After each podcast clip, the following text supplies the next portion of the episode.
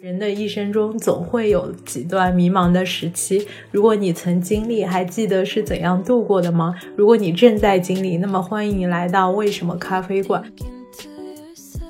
第一个问题是你为什么来这里？第二个问题是你害怕死亡吗？第三个问题是你满足吗？当一个人弄清了他的存在意义的时候，在他的一生之中，他就可以为了实现这个意义去做一些努力。那么这些人，他通常都会对生活的满意度很高，因此他也就不会害怕死亡。如果我的存在意义是帮助他人，那我应该做任何我想做的事情，只要它符合我对帮助他的定义。比如说，如果你觉得医疗行业可以帮助他人，那你就去行医；如果你觉得是在贫困地区修建避难所才是帮助他人，那你就去盖房。所以你怎么才能找到自己的 PFE 嘛？就像你现在哪怕问很多人你的兴趣是什么，他可能都答不上来，更不要说你问别人说你自己的人生意义是什么。当我看到一本我很喜欢的书，或者看到一出我非常沉浸其中的戏剧，是有一些很明显的生理反应的，它算是一些线索吧。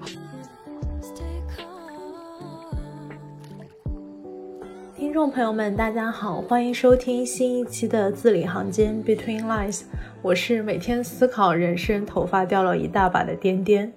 我是曾经很迷茫、焦虑，现在觉得挺好的，只是隐隐有一些别样感觉的随意。我觉得我的好长哦，我也觉得你的前缀好长哦，概括了你过去十八年的人生，是不是？这一期呢，我们想要来聊一本书，这本书的名字叫做《世界尽头的咖啡馆》，它应该可以被归类到心理类或者说是心灵成长类的书籍吧。那么，听了我们之前季度推荐的朋友可能会猜到这本书就是随意推荐的。随意，你要不要先来介绍一下它的内容，然后说说你当时是被这本书的什么内容吸引才开始看的呢？其实是这样的，我有一次在刷 B 站的时候，有一个我还蛮喜欢的 UP 主，他当时推荐了这一本书。就如果没有这个视频推荐，我可能不大会去看。他当时那个封面写着“迷茫之人必看”，然后就像我刚刚 title 里面写到了，虽然我现在其实不怎么焦虑，但是我持续迷茫。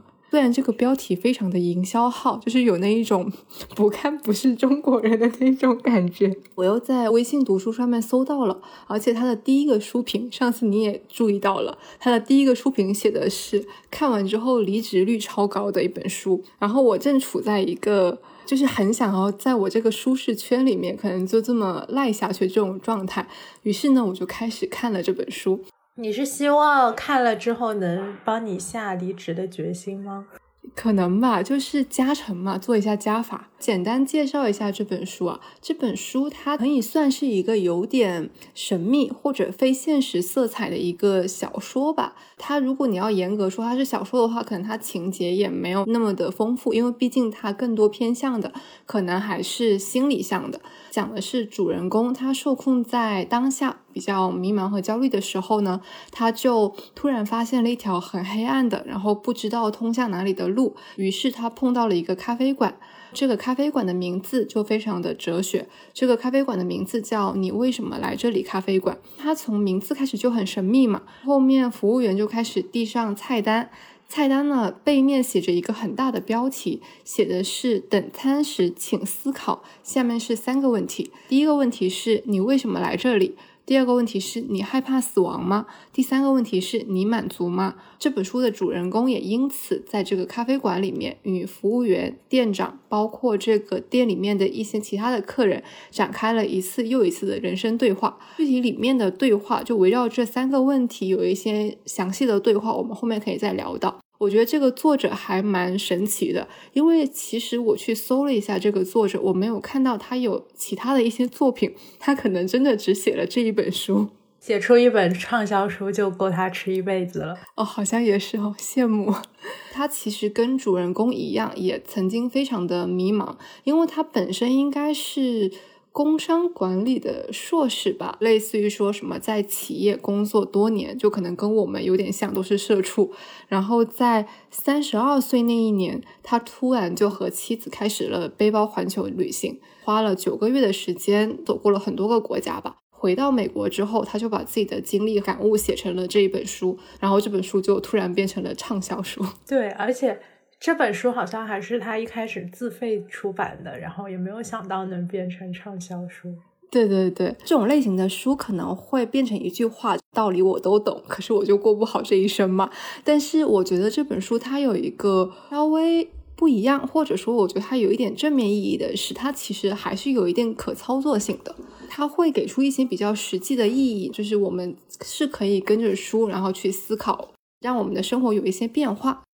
对，然后当时我们上一期在讨论选题的时候，随意就是这么安利给我的。其实当时我本来是拒绝的，因为我觉得它就属于随意刚刚说的那种听了很多道理，但是仍然过不好这一生的那种鸡汤文。不过因为它特别短小，只有一百多页嘛，我就跟随意说，那我看了之后再决定我们这一期要不要聊这个。本来我一直拖着没有看，我就想说我要到录制播客之前我再看就行了。然后那几天我就突然遇到。一件让我就是一下子就陷在里面，陷入了那种阶段性 emo 的情绪。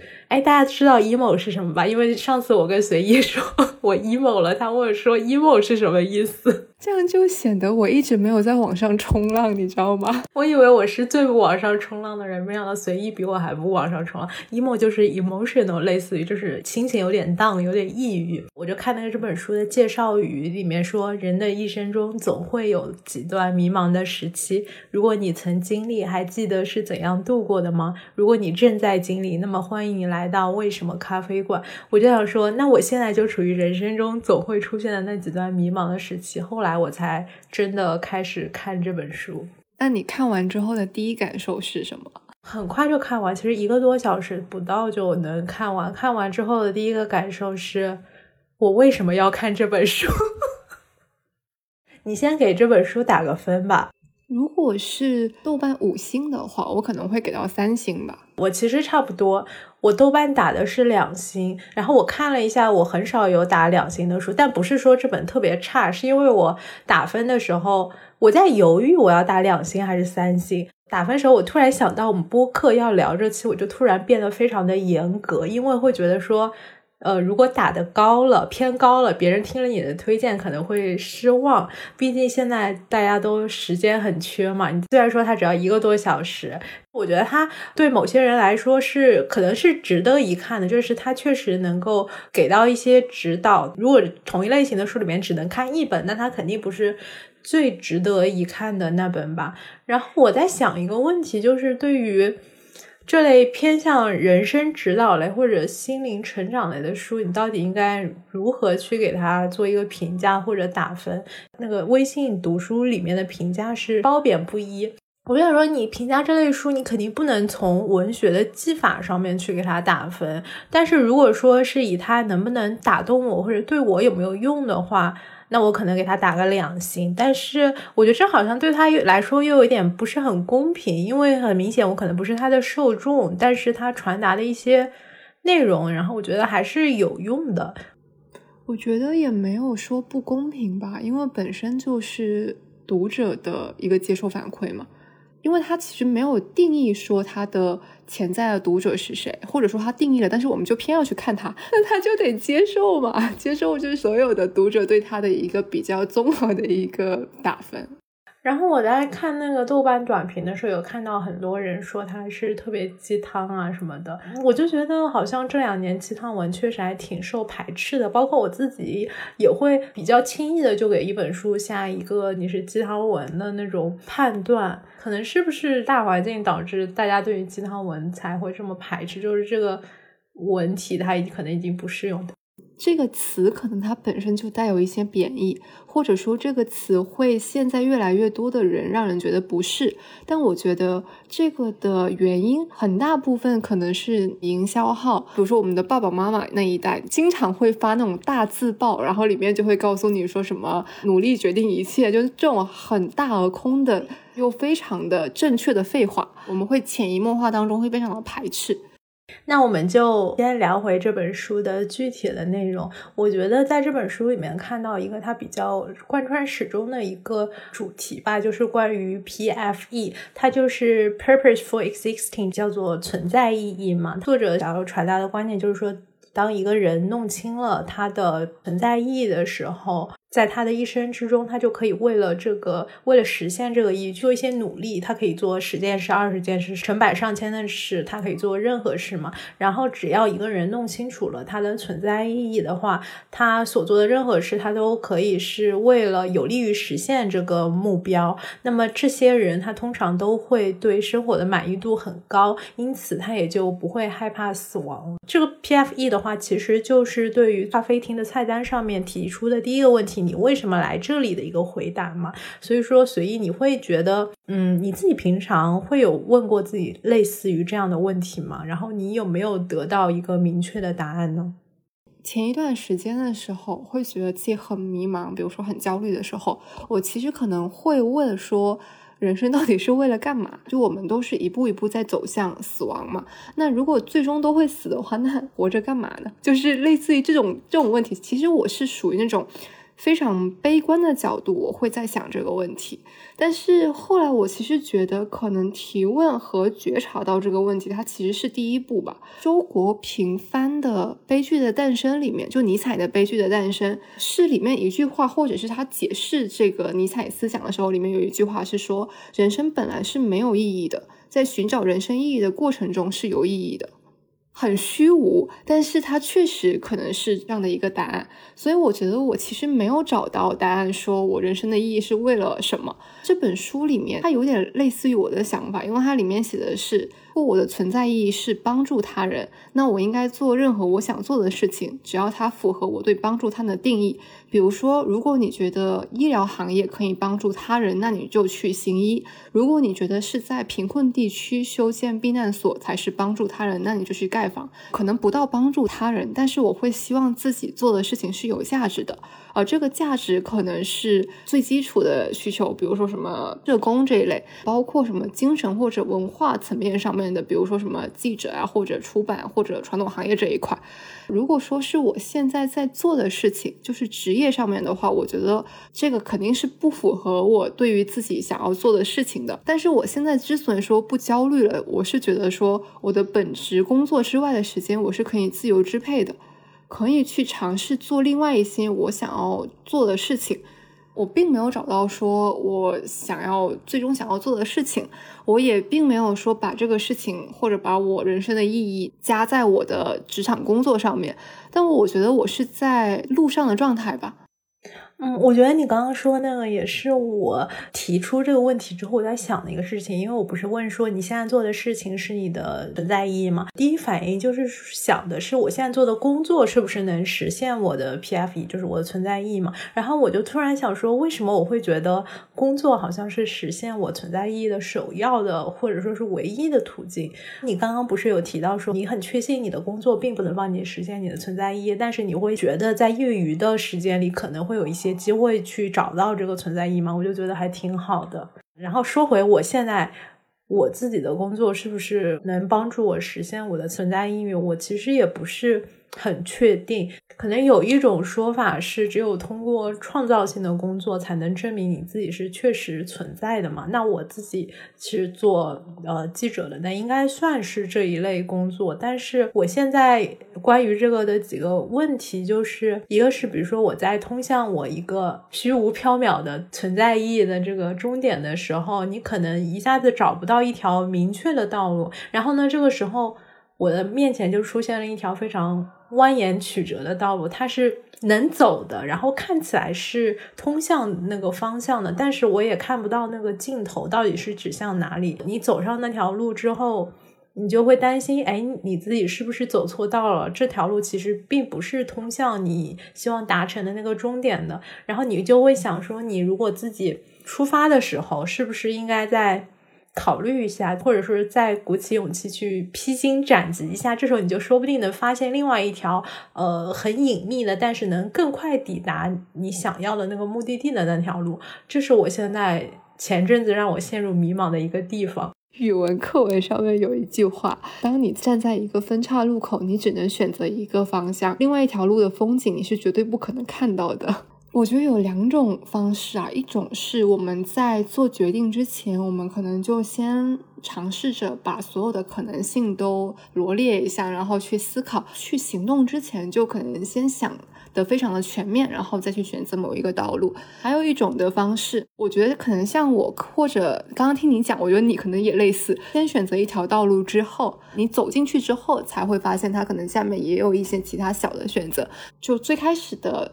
入口的时候，可能那个时候没有去过多的做那一层的选择。我的最大的一个方法，或者是你可以把它叫做什么阿 Q 精神胜利法。我坚决认为我选的这个方向是最对的。我不再去想象说，如果当初我选择另外一个方向会怎么样，因为我觉得它其实是一个于事无补的方法。如果我想要去尝试，那我就在当下我选择这条道路上面，我可以再去拐弯，再拐到那条路上面去。我的意思是说，并不是说当时有两条路让我选，而是说当时只有这么一条路，然后我也走了这条路。但是我现在会想说，如果当时我再坚持一下，或者说是做一些别的努力，然后可能会发现另外一条路。但是你可以现在再尝试那一条路呀。对，但是问题是，我不确定我现在是不是尝试那条路的良好的时机，这就是纠结的问题嘛。比如说有一天我真的抵达我的存在意义的那个终点了，具体来说就是我写了我想写的稿，或者是我。想做的内容，我可能也会觉得很虚无。大部分写作者都会想过，这世界上真的需要这么多稿子吗？我现在就觉得，这世界上一点都不需要我的稿子，自己每天在绞尽脑汁的制造电子垃圾。我想象一个场景就是，有一天我的编辑要派给我一个题。我跟他说我不想写，我觉得这个世界不需要这篇稿子。然后我的编辑跟我说，这个世界不需要，但是我和你都需要这篇稿子。想象的画面感非常的强，但是我在想，就是你们写的稿子，它不会有反馈吗？会有反馈，但是反馈不能帮助我得到一些找到这个稿子意义的所在。比如说，你会有流量的反馈，但是当一篇你觉得写的很差的稿子的时候，它的流量变得非常好，或者大家都在赞赏这篇稿子的时候，你就陷入了我第一个问题，觉得我自己是不是选错道路了？但是我想象了那个我和编辑的场景之后，我现在就尽可能的让。每一篇稿子变得更加满足于我自己的需求吧。比如说，不会说一个特别热点的我就去写；如果说我不感兴趣，我就不写了。如果说一个问题它的答案我能从别人的稿子中获得，我可能就不会去写它了。我觉得我已经过了在工作中寻找意义的阶段，现在对工作真的是无欲无求。嗯，我觉得也挺好的。没有了，但是确实是可能不怎么上进的一种状态。因为我曾经三年在上一份工作的时候，我觉得我是非常焦虑的一个状态。你会觉得说自己完全没有时间思考，因为工作一件事情推着一件事情，你觉得自己就像一个滚轴一样，一直都往往前滚嘛，然后你完全没有时间可以停下来去思考。所以那个时候会觉得工作非常的重要，然后因为他很多工作是团队协作的事情，不在于说他做出来的成品对于其他人的影响有多大，但它在于我们公司里面需要把这件事情做成。但我现在的状态就真的是我没有想要从工作里面得到什么正向的给养吧。嗯，如果说能够把工作和生活完全分开的话，也是挺挺好的一件事情。但我觉得作为，反正做记者，我觉得办不到。去年的时候去世的美国一个去世的人类学家叫大卫格雷伯嘛，他不是有一本书叫做《Bullshit Jobs》，台版的译名叫做《百分之四十的工作没意义，为什么还抢着做》。反正他就是把世界上的工作总结了一下，然后分类出了五大类的 Bullshit Jobs，就叫做狗屁工作嘛。然后我有时候就在想，我们自己在做的这些工作到底是不是狗屁工作？但我觉得记者是有意义的呀。嗯，我觉得记者这个岗位，它总体来说是有益的。但是现在很多记者不能算得上记者，包括我自己，我也不觉得自己算是一个很合格的记者。然后进入到我的第三个疑虑，我的第三个疑虑就是，你不知道你自己以为的存在意义到底是不是真的存在意义。就像你说的，你你觉得你自己还没有找到吗？我觉得我也没有找到，它可能只是一种错觉。世界尽头的咖啡馆这本书嘛，它前大半部分不是一直在说这个 PFE 的重要性嘛？然后我看的时候就一直在想说，所以你怎么才能找到自己的 PFE 嘛，就像你现在哪怕问很多人你的兴趣是什么，他可能都答不上来，更不要说你问别人说你自己的人生意义是什么。我看的时候就是我就在想说，其实我内心知道他不可能给出我答案，但是我还想说万一呢？结果他最后给出的答案不就是你要一直。保持寻找嘛，然后他就说，有人发现，一旦他们有新的体验或者接触到新理念，有些体验或理念就会让他们产生共鸣。遇到他们热爱的事物时，很多人都会有生理反应，比如汗毛倒竖、脊梁骨仿佛触电、喜极而泣等等。还有人会产生一种就是他的感觉，这些都是找出自己存在意义的线索。当自己为实现存在意义而努力时，幸运的巧合就会自然出现。他们管这个叫顺其自然。我就觉得这也太玄学了，简直就跟走在路上被雷劈一样。反正我是没有过这样的体会，我不知道随意你有没有。那我再补充一下，其实我觉得这本书里面它还有一个比较具体一点的，嗯，它是说关于如何找到这个存在意义。它里面有一段话是说，人们寻找。答案的方法各不相同。有人通过冥想问自己为什么存在；有人一边听自己最爱的音乐，一边记录自己的想法。很多人选择到大自然中自己一个人静一静，也有不少人选择和朋友或陌生人分享交流这个话题。还有人会通过阅读，在书中理念和故事的引导下找到答案。通过这些方法之后，然后有没有说达到你刚刚讲的那些状态？我觉得我没有，或者说有也没有吧，因为我其实曾经有那些看到一个东西，我会觉得很喜欢或者很震撼。比如说我最开始看戏剧，其实就是我看了《如梦之梦》。我看完《如梦之梦》之后，我当时因为它八个小时嘛，我觉得它后劲非常的大，当天晚上就直接失眠了，然后一直会在脑海里面在想这个故事，当时就会觉得整个人非常的兴奋，非常的亢奋。我是通过这样的一些途径，会可以确认到我对一些东西是感兴趣的。你知道前一段时间我在重新看《红楼梦》，我就会发现我小时候忽略了很多的细节。你是不是没有听过蒋勋说红楼？我没有推荐给你，你会发现更多打开新世界的细节。对，当时就每看到一个细节，就觉得说，哎，我之前都在看什么呀？说为什么《红楼梦》这么多很神奇的地方？然后确实也会觉得自己精神很亢奋。当我看到一本我很喜欢的书，或者看到一出我非常沉浸其中的戏剧，是有一些很明显的生理反应的，就是它其实是一些我对于所热爱之物的一个。比较直接又很直观，你可以感觉出来的一些生理反应，所以我觉得它算是一些线索吧。刚刚不是讲了很多种方法吧，比如说冥想啊、听音乐啊、记录自己的想法呀。就我一直在说一个点，比如说这本书它我它其实给不了我答案，或者我读任一个心理学的书籍，它也给不了我说啊我马上怎么样就可以开心起来的答案，这些都是没有办法一蹴而就的。但是它可以给我的是一个实践。说啊，我现在就开始说啊，我记录一下我到底在什么情况下我会觉得非常的开心，然后也记录一下我在什么样的情况下会觉得说，哎，我很喜欢这个东西，或者我很不喜欢这个东西。觉察到自己对某一件事情的反应，其实是第一步，或者说是最重要的一步。那你比如说体会到你对于戏剧很感兴趣之后，因为你作为关系者，可能只是有一个相对来说比较被动的接受的这个状态嘛，你会有一些想法想要进行一些主动的创作吗？创作不会，但是我会想要去了解一些理论。或者是现在有很多那种戏剧工作坊吧，但是作为一个社恐，我现在还没有不是很敢去尝试。之前还有一些即兴戏剧，然后我可能还是会想要去尝试一下。还有一种形式，它其实会把观众作为戏剧的一部分，比如之前有一个剧团有一个项目是一人一故事，可能就是固定的观众，然后你起来之后，你跟他讲一个你想分享的故事，然后台上的演员就会把你的故事演出来。我觉得可能会去了解多一些信息，然后我第一次看到，我可能会觉得啊，我做不到。但我可能第十次看到，第一百次看到，我就会说，哎，觉得说，哎，我我有兴趣可以尝试一些。所以我觉得这些书籍对我来讲，可能是这样的一个效果吧。他在中间有一段，他其实写到的是说，像我们在焦虑或者我们在迷茫的时候，他给出了一个比较实际性的操作，他是说，转变心态的重点在于。你要清楚，某样东西能否让你的生活更圆满，是由你自己说了算的，和别人告诉你圆不圆满无关。那我们在做每一个决定的当下。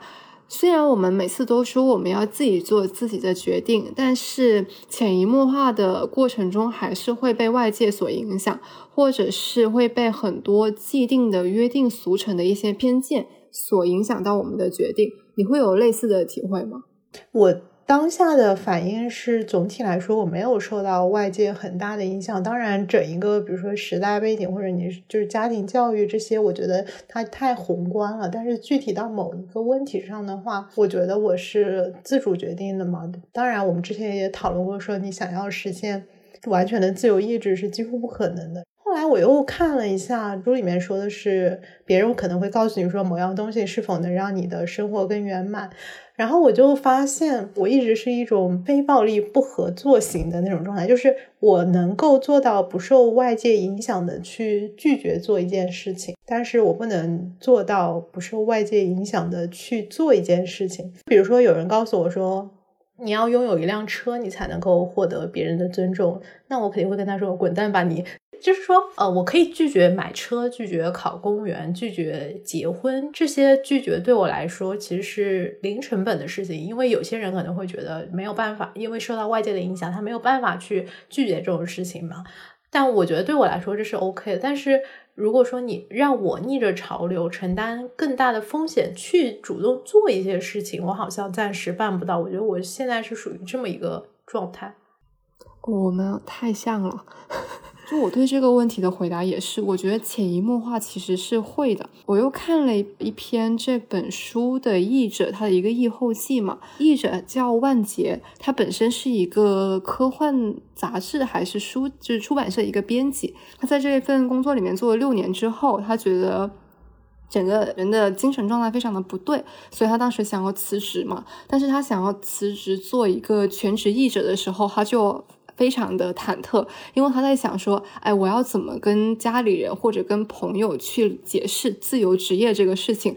他们会不会觉得这相当于无业？我要费多少的口舌和他们去解释？然后这个问题一出现，我就想，算了算了，还是该干嘛干嘛吧。这就是完美的描绘了我当时的心理状态。有很多事情，我如果不想去做的话，我其实拒绝的非常的干脆。就像你刚刚说的，比如说什么买房、买车、结婚，我都觉得完全 OK，不会有任何的心理负担。但是，比如说我现在其实是一个很稳定的上班族，特别是什么拿着五险一金的一个工作，然后换到一个说，哎，我想要去做翻译，或者想要去书店打工。或者想要去做图书馆呀，志愿者，我类似于这种情况，我就会觉得我很难去迈出这一步。但我觉得我很难去迈出这一步，它很多时候也是被约定俗成的一些东西给框定住的。我爸妈他现在他已经觉得我在一个私企。就不是公务员，已经算是离经叛道了。他已经觉得很不稳定了。那我现在如果把这份工作辞了之后，我告诉他说：“哎，我要去当书店店员。”他就会觉得非常的很低人一等的那种感觉。我很懒，或者说我没有办法花费那么多的口舌去跟他们解释。我可能也没有办法接受他们每天给我的电话轰炸。这是家人方面的。然后在。呃，外界方面的可能我觉得也会有一些压力。那之前的朋友，如果他在问我说你在干嘛的时候，那我跟他讲说哦，我在家待业，自己潜移默化会觉得自己好像低人一等的感觉。所以我觉得我在做很多决定的时候，那些比较表象的大众的既定的偏见，什么年龄你就该做什么事情，这种我。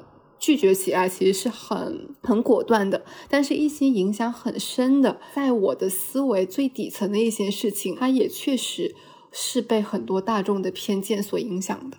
虽然我很赞同你刚刚说的那些，因为我也是这样的，但我会觉得有时候这么说有点甩锅，因为很多时候我觉得是我们自己没有完全的相信我们真正就是这个事情是值得我们去付出的，就是我们不愿意为他承担太多的责任和风险。那你刚刚说你可能会觉得不好意思告诉你的朋友自己就是无业或者是待业或者在书店这样子，然后我当时就想说，我可能会懒得跟我爸妈解释这个事情，但是如果说我朋友问我的话，我跟他们说我在书店做店员，我可能会觉得这是一件非常酷的事情，所以我就突然想到说，你会不会有一种，比如说你在每一个集体，你都是属于比较边缘的那种经历，就你一边是非常巨翅去融入其中，但同时。你也并不是那种特别特立独行的人，最后就变成只是有一种格格不入的感觉。比如说，熟悉我的朋友可能会觉得我莫名其妙特别叛逆，然后我内心又会特别希望把这种叛逆让所有人都知道。就像我想告诉我所有的朋友，我去书店打工了，然后我辞职去书店打工了，但是我好像又没有足够的能量和力度去实现这个事情，以至于。我在外人看来，我可能根本不是一个叛逆人，我可能只是一个很羞涩或者很畏缩、很古怪，甚至有点阴郁的那么一个人。我想说，你会不会有这种感觉？在聊选题的时候，我当时问过你一个问题，就是你会不会觉得自己认为的自己跟别人认为的你自己中间有很大的 gap？我当时就是因为很强烈的这种感觉，我觉得我自己其实是非常格格不入的。包括我现在在公司这个环境底下，或者是我在很多的情况下吧，就我都会觉得自己好像融入不进去，或者我老是想要做一些突破，老是想要去做一些什么惊世骇俗的事情，但我可能确实也没有去真正的付诸实践。然后我的朋友他们都觉得我非常的靠谱，把工作事情交给我，可能就觉得非常的安心，因为我都会把事情给做好。他也会觉得说啊，你其实是一个非常适合这一份工作的人。他可能并看不出来我在中间的撕扯，你知道吗？对，自己脑海里面演变了无数次，然后说想要表现出来，我其实还蛮抗拒现状的。那他们就会觉得说，哎，你在这里待的挺好的。你不觉得很生气吗？觉得又挫败又生气。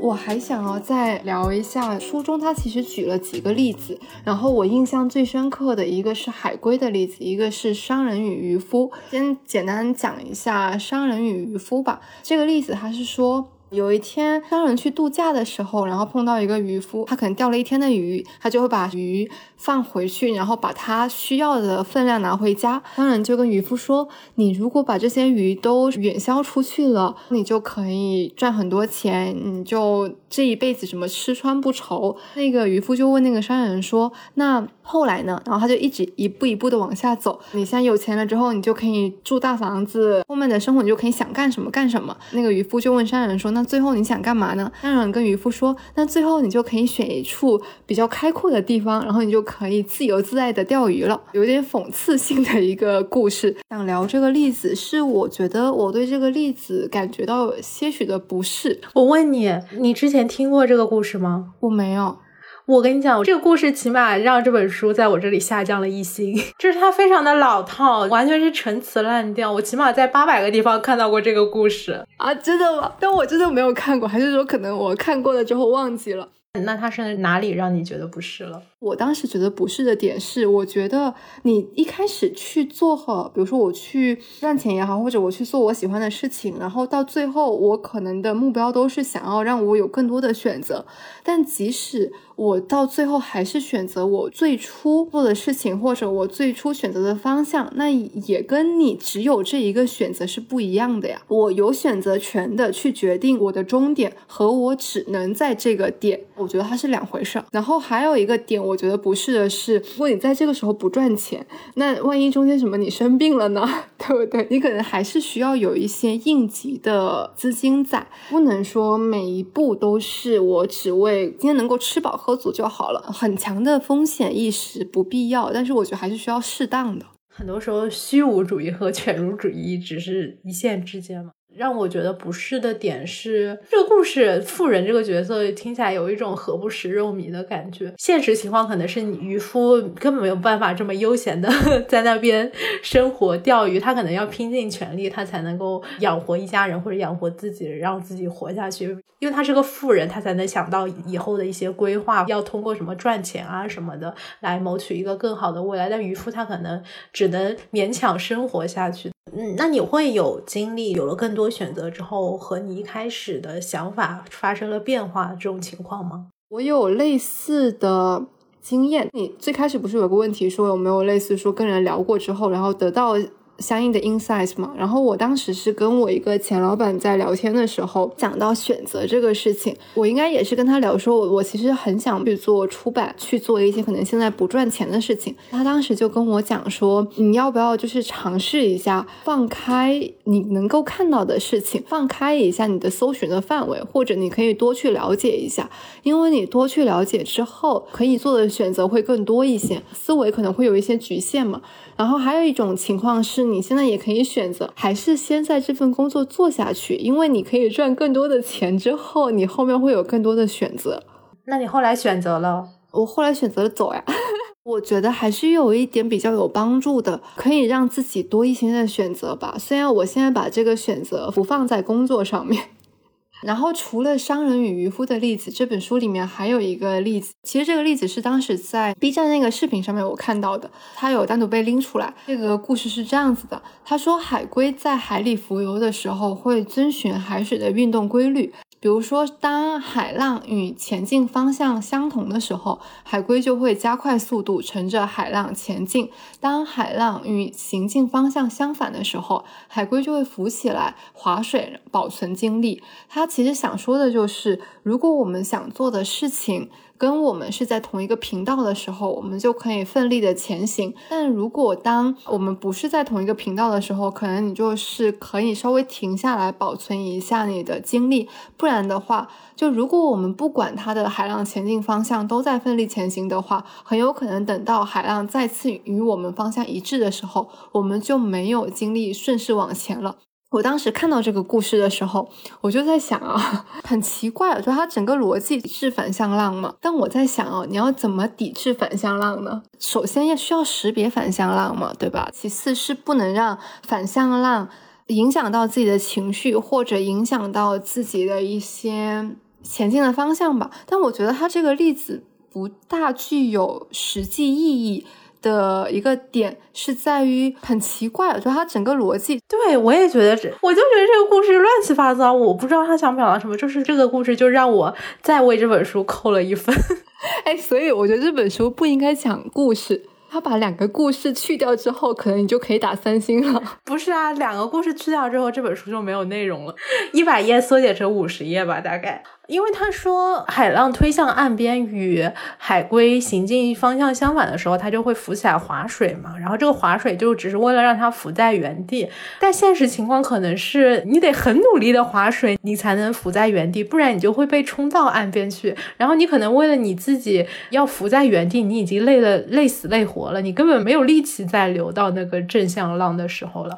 而且我觉得那个作者有一个非常理想化的一点，就是他提到说，当你找到你。自己自己的人生目标的时候，全世界都会帮助你，连海浪他所说的这个顺向浪都会帮助你。但我觉得你做一件对的事情，肯定是比做一件顺着潮流的事情要更加困难的。你想要实现你的人生，你可能永远是在和所谓的反向浪在对抗，而不是他所说的会有顺向浪在帮助你。我其实有一点，我觉得是他不是说有没有仔细观察过在做自己喜欢的事情的人的状态嘛？如果观察那些人，会觉得他生活非常的有激情，非常的阳光。我觉得其实存在这种状态的。他可能即使比如说我们在面对很多都是反向浪嘛，就刚刚讲说我们其实做一件我们自己觉得正确的事情，可能其实很难。但是是不是真的存在说即使很难，但你整个人的状态可能还是好的？我觉得这种可能是对，是存在的。前两天我听了一个播客，然后就是闲林七啊，里面有一个人就是特别的未来主义，他就相信科技能改变这个世界，技术一定是向前发展，他不一定是创造出这个技术，也不一定是能见到这个技术的发展，但他还是对未来充满了希望，甚至他觉得他作为一个技术的创业者，他创造出来技术就算被新的技术取代了，他也觉得非常的开心。当时就有一个嘉宾说，觉得他全身散发着光辉，我觉得就是这就是一种对于自己想要做的事情一种坚定和对未来的一种希望，会让更多人被你吸引。之前去看小剧场的时候，小剧场演完之后不是会有演后谈嘛？我很喜欢看演后谈的一个原因就是，我会觉得他们在讲自己的创作思路、创作过程，包括遇到一些困境，然后他们想要表达的思想的时候，他们都是很有光芒的。就他们其实很坚定，想要做一件什么事情。这样的一个能量，它其实能够影响到他人的。中间有很多很困难的事情，他已经隐去不谈了，但他最终呈现出来的，或者他最终的一个个人的状态，其实很好的。最后一个，我之所以想要分享的这一段，是因为我觉得他跟我现在的状态还蛮像的。他这一段话写的是：随着时光的流逝，我发现大多数人的旅程会在这里结束。他们窥探篱笆墙上的小洞，清楚地看到他们想过的那种生活，但出于一些原因，他们不会打开门走进那种生活。起初，这个事实让我觉得特别遗憾。但正如麦克所说，我开始相信不同的人会在不同的人生阶段做出选择。有人小时候就已经做出选择，有人要长大一些，还有人终其一生都没有做出选择。我可能现在的状况有点像，我就是在很清楚的可以看到，也不能说很清楚，就是很模糊的 可以看到我想过的那一种生活，但是确实是出于一些原因，我没有打开门去走进那一种生活了。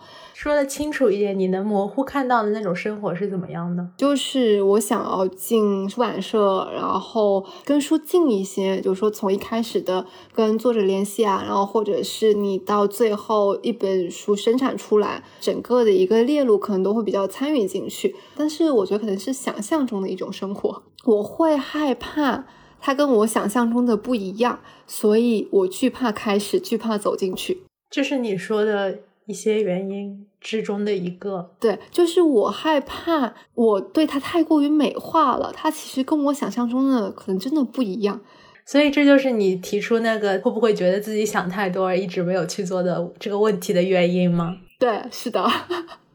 我分享一个我前段时间我采访对象的故事给你吧，就我当时觉得从他那里获得了很多的能量。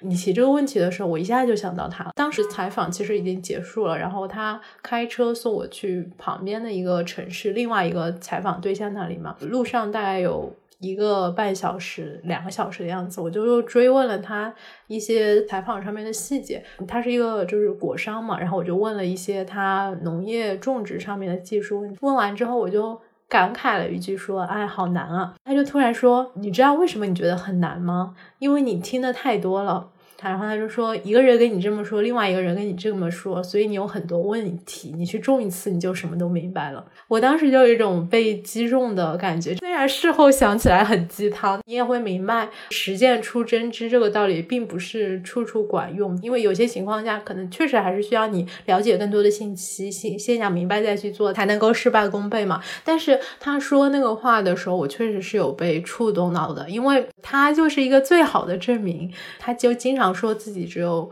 小学三年级的学历，然后什么也干过，他捡垃圾也捡过啊，然后凭自己的打拼，就是想做就去做的这种念头，在现在行业里面闯出来的嘛。他说这话就特别令人信服，因为他整个人都好像在告诉你，你想干什么你就去做嘛。另一方面，你就会觉得说，在他面前你会觉得平常你思考那些什么生命意义都是在扯淡，就很轻飘，因为。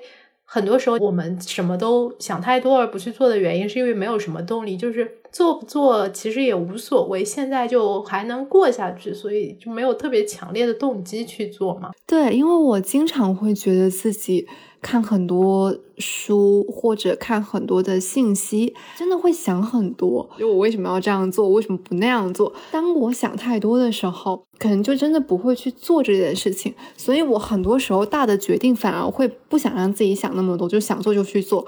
包括我当时报考研，我其实也没有想很多，我就想说啊，我当下想做这个事情，那就去做了。事实证明，很多事情我都是这样做出来的。还有一个是我上次申报葡萄牙的学校，也是他第二天时间就是截止日期就就已经截止了，然后前一天我才报的名。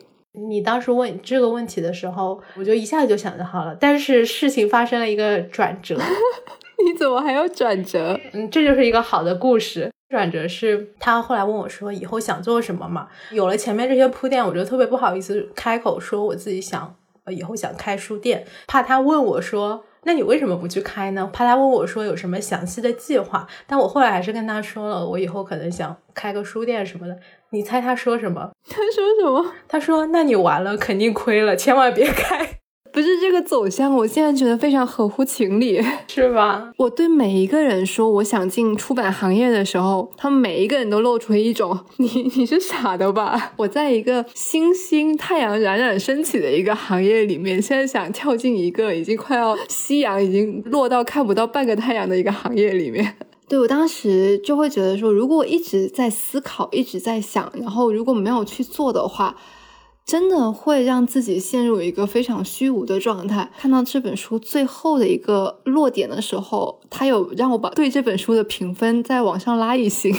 这本书的最后写的是，我从啊这些人身上学到了各种方法，最后我把这些方法组合起来，终于想到了答案。一开始我先每天抽出一小段时间，专注于我喜欢做的事情。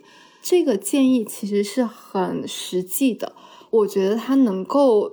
解决很多我们的困惑或者我们的焦虑吧，比如说你会觉得说，哎，我每天都没有时间，或者我每天都工作非常的忙。